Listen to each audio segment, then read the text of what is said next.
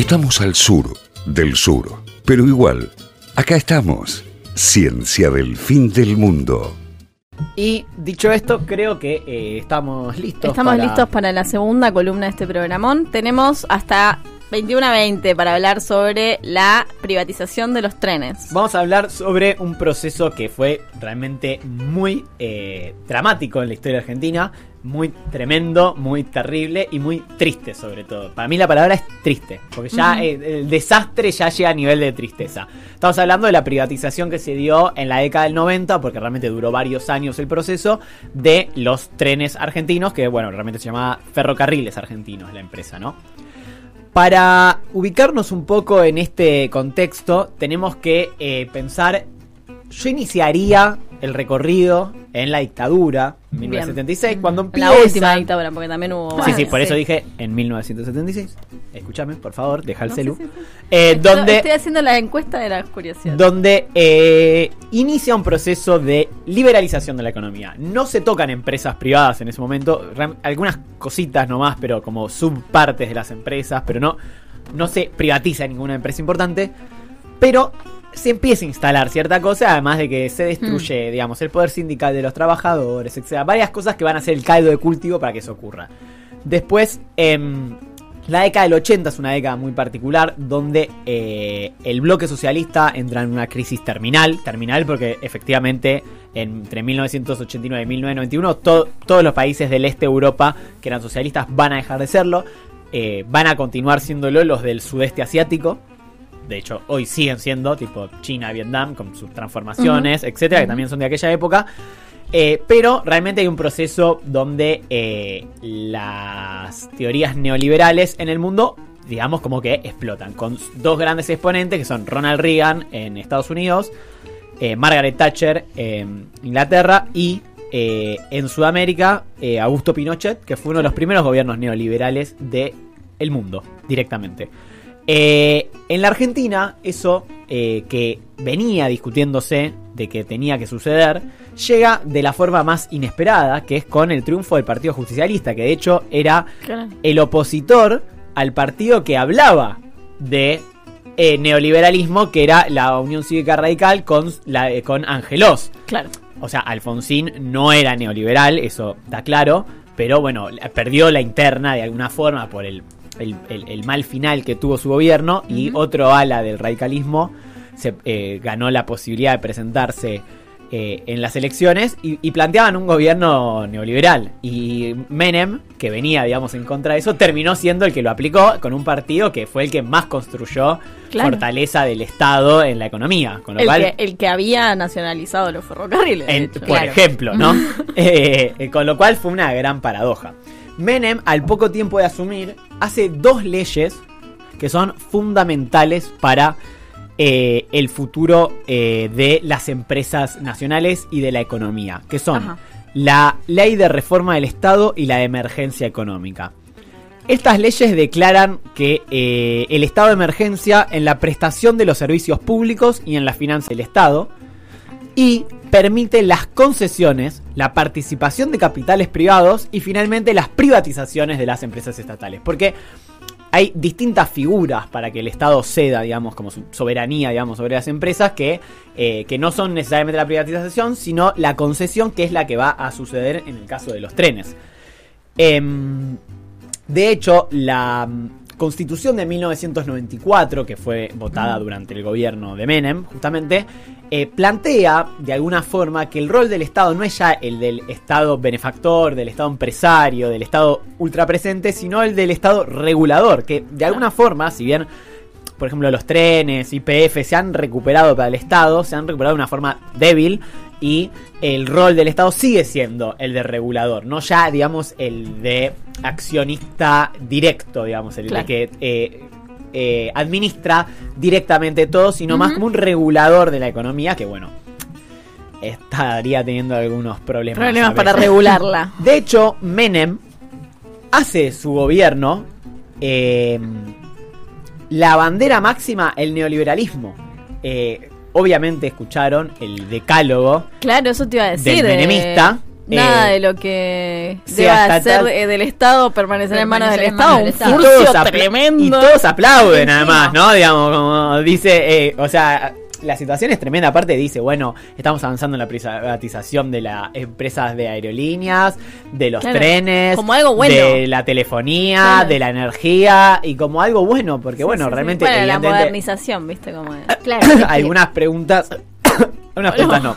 Es que en ese momento también los medios remachaban y remachaban con el tema de la pérdida que significaba, el déficit que acarreaban las empresas que estaban en manos del Estado. Todo el tiempo era constante, constante ese discurso. De hecho, el proceso de privatización en la Argentina fue quitando a los países eh, del este soviético, o sea, los de la ex URSS y los ex Pacto Varsovia, fue el más virulento y veloz del mundo.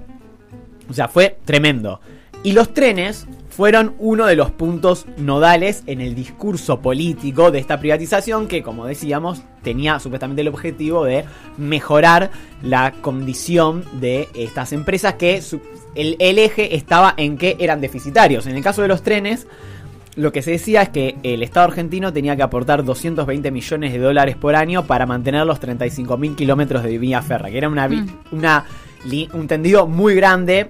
Había llegado a ser más grande porque había ya habido algunos cierres, pero seguía siendo un tendido muy grande que cruzaba casi todas las provincias del país. Tal cual, sí, sí, Sí, sí. totalmente.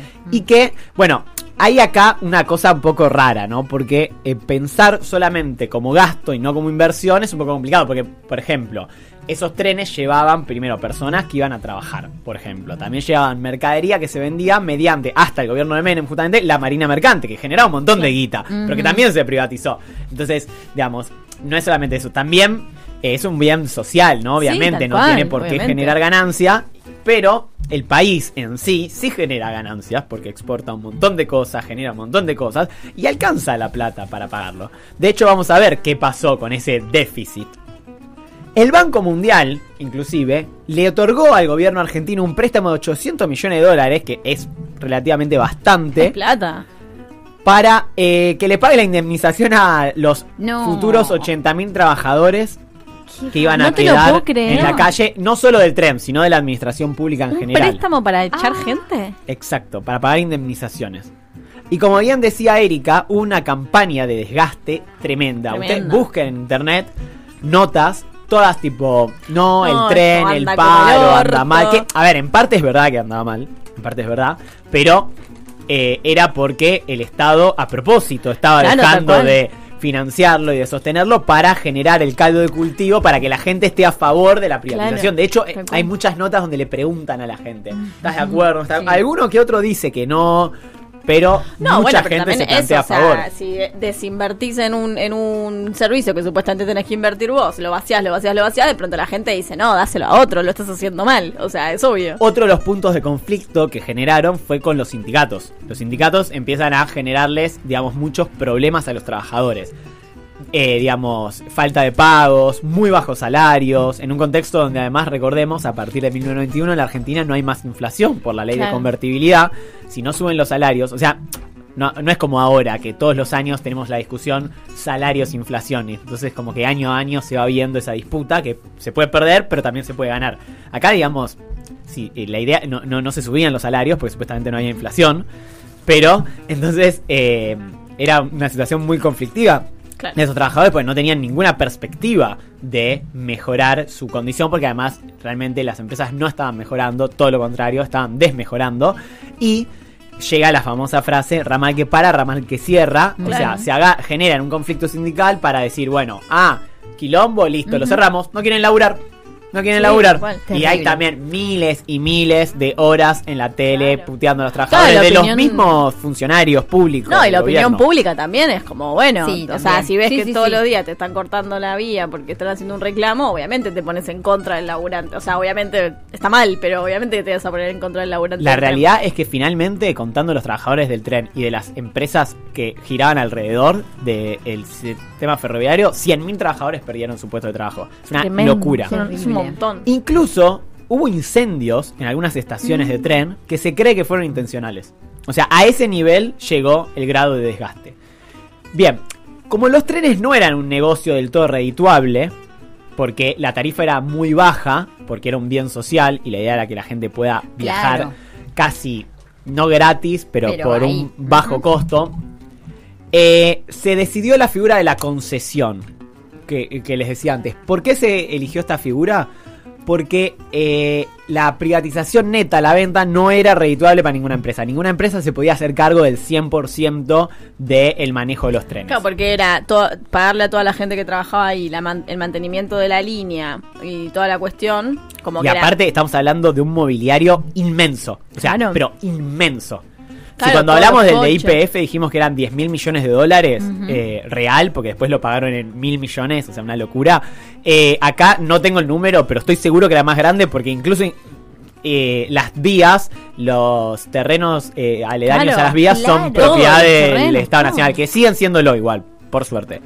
Em, Claro, cuando, lo- cuando haces una concesión es como que concedes el usufructo de la, de la empresa.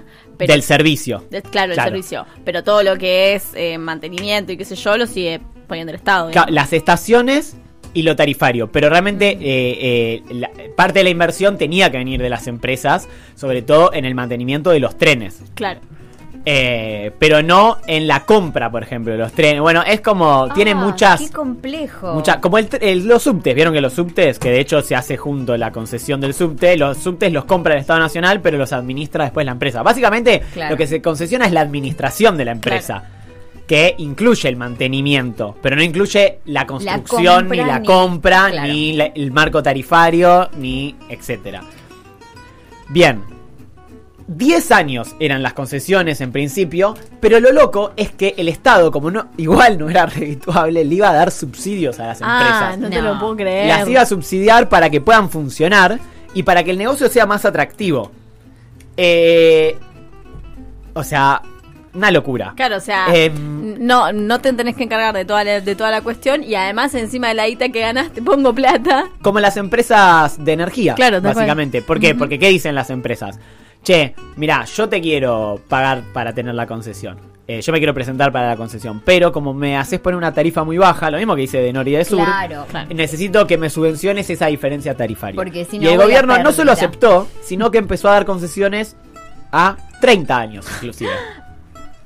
Espectacular. o sea, no, a- solo a 10, sino a 30 años. Aumentó los subsidios para que no suban justamente las Ah, a, to- tarifas. a todo esto, perdóname, a todo y esto. les eliminó la, po- la necesidad de pagar un canon. Es decir, vos no tenías que Ah, pagar no, para entrar. escucha. Con lo cual, O sea, al igual o sea- que en el caso de IPF, se demuestra que esto es un chanchullo para Claro. favorecer a esas empresas. Que el neoliberalismo como tal no existe de esa forma, sino que es un ne- gran es un negociado. negocio enorme. Claro, porque a todo esto, o sea, el Estado decía no, porque vamos a pérdida, vamos a pérdida, estamos perdiendo plata y terminaron poniéndole ahí. Bueno, de hecho ahora vamos a ver qué pasó con eso porque el final es muy gracioso en ese sentido. Uy.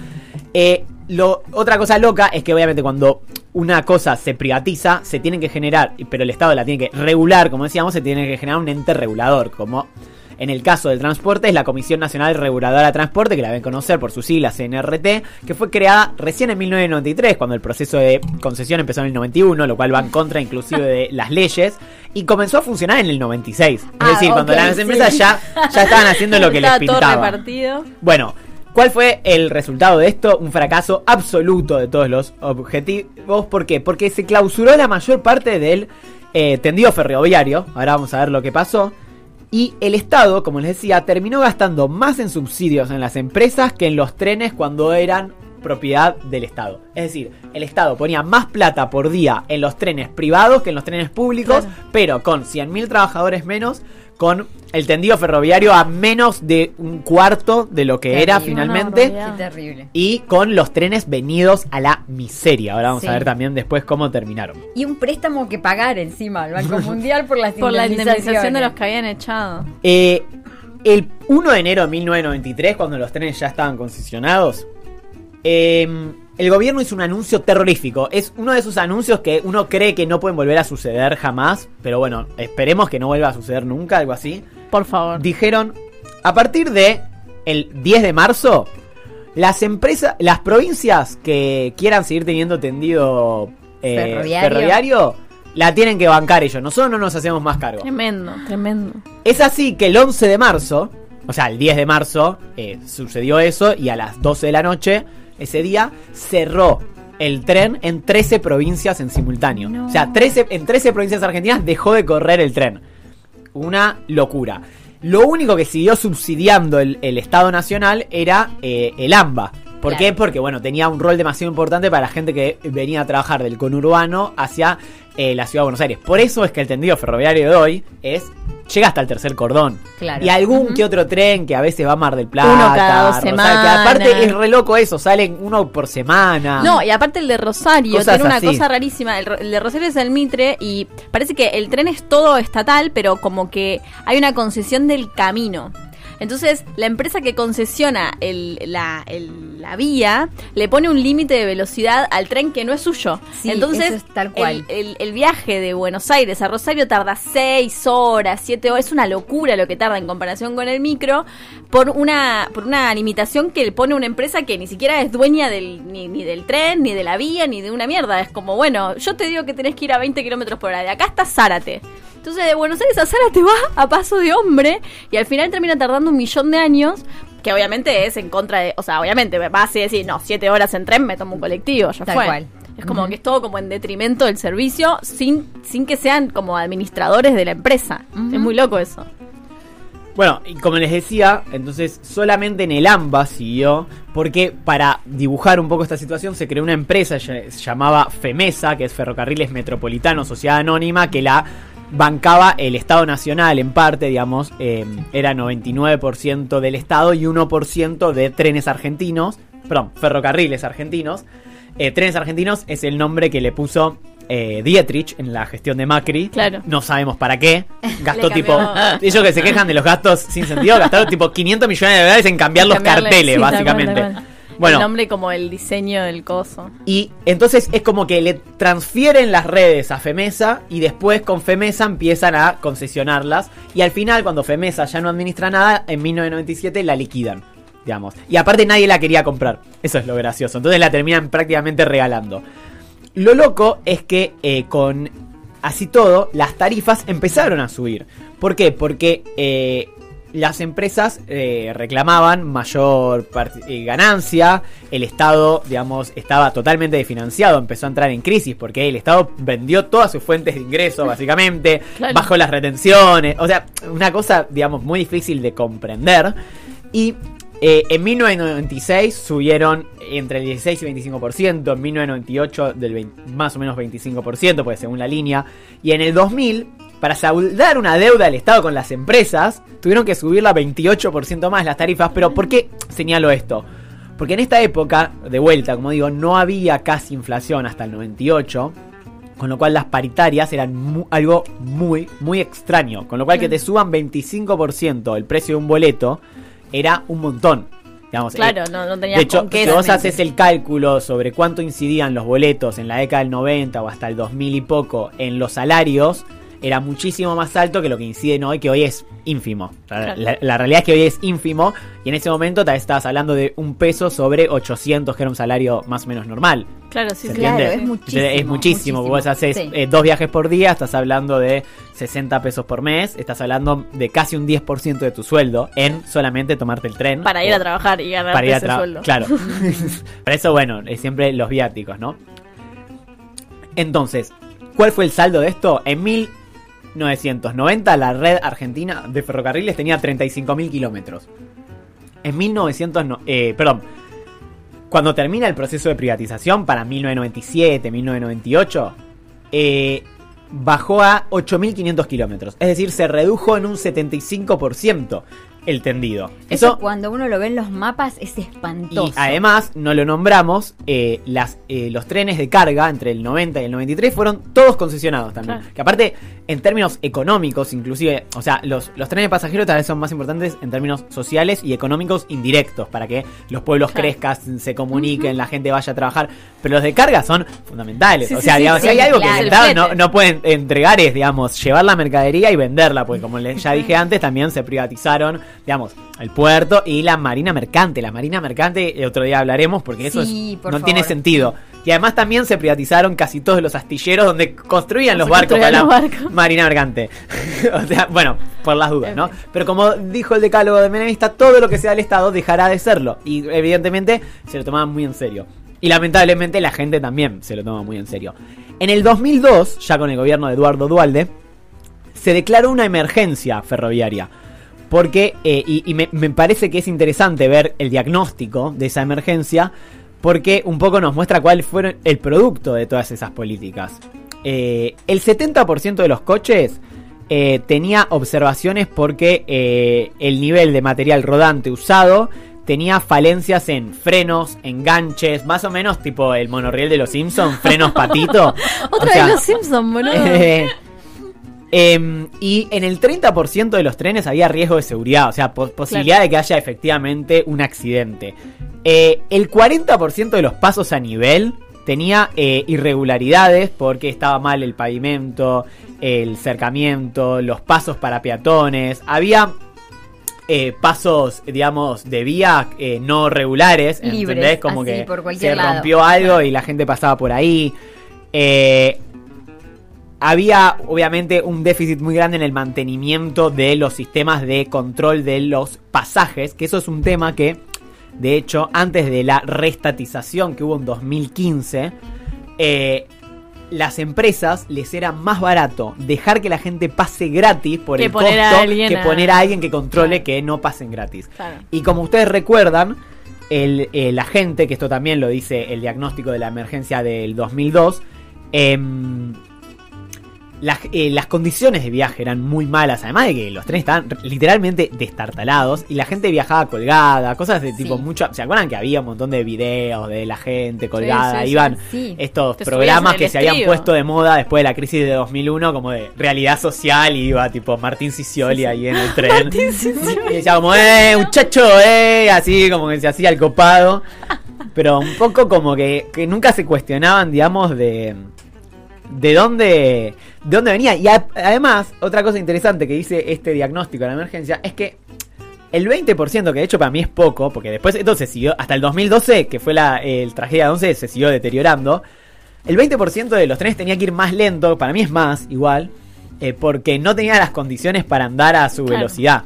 Claro. O sea, eso es increíble. Sí, o sea, sí, los sí. trenes tenían que ir muy lento porque si no eh, la caían. chocaban, Sí, sí, sí, literalmente. sí, sí. O Sí, o se, se caían o descarrilaban. que de hecho era muy, muy común hasta sí. hace no muchos años No, el siendo- descarrilamiento sigue de siendo trenes. muy común en los trenes diésel, viste, cuando te bajás en Moreno y te lo tomás a Mercedes o te bajás en Merlo y lo tomás a Lobos, es muy común que tiene que bajar mucho la velocidad y si no, descarrilan. Dos por, en la casa de mi mamá, dos por tres descarrilan. porque la gente no sé Sí, si claro, sabe. allá en el mamá. campo, dos por tres descarrilan un tren. Porque va demasiado rápido. Y bueno, finalmente, 2012 ocurrió la tragedia de 11, que bueno, fue un parteaguas porque el Estado Nacional tuvo que tomar medidas, empezó una modernización de los trenes y finalmente en 2015, aprovechando también el final de muchas de las concesiones, se restatizaron con, bueno, varias limitaciones, pero algunos pequeños avances, sobre todo en las condiciones de seguridad, de las condiciones en las que uno viaja. Hoy te tomas un tren y los trenes están bien, digamos. No tenemos el tendido que teníamos antes, pero por lo menos los trenes en sí no corre vida, eh, no corre peligro tu vida, ¿no? Digamos que era algo como insólito que eh, el medio de transporte, que es uno de los más usados, esté en esas condiciones. Cumplí muy bien con el tiempo, quiero bien, decirlo. bien. espectacular. Bueno, y ahora nuestros amigos de. Umba Uh, eh, nos prepararon una canción que no tiene absolutamente nada que ver, pero nada que ver con esto. Eh, porque es una canción eh, que igual se escuchaba en la época. En la época, mientras la gente privatizaba los trenes, por ejemplo yo, que era niño en aquella época, mientras veía los trenes privatizados, yo vivía cerca del tren San Martín, eh, veíamos este programa y por eso eh, la década del 90, que nos marcó por el neoliberalismo, las privatizaciones y la farandelización de la política, también nos la marcaron las series y programas que vimos tan felizmente mientras el mundo se caía a pedazos, básicamente, y que nos ayudaron a sobrellevar el, drama que para un niño de 5 o 6 años es que le privaticen su tren, ¿no? Así que vamos a escuchar este temón, por favor.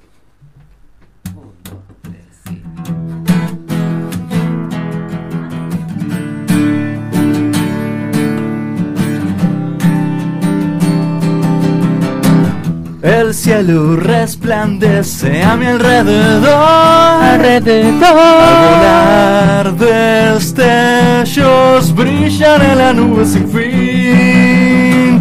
Con libertad puedes cruzar hoy el cielo azul, cielo azul. La verdad huye un golpe pronto en ti.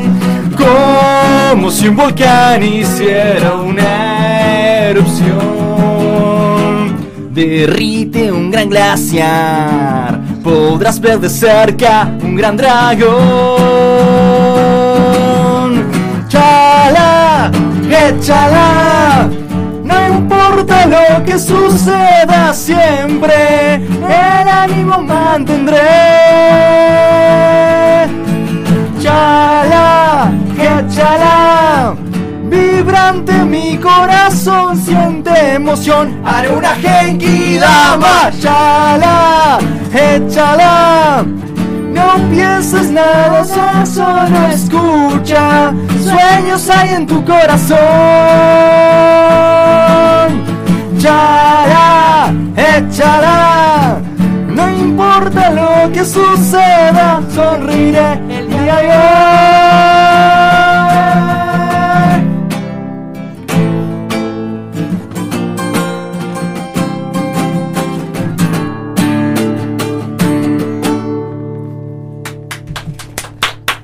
Qué temón, por favor.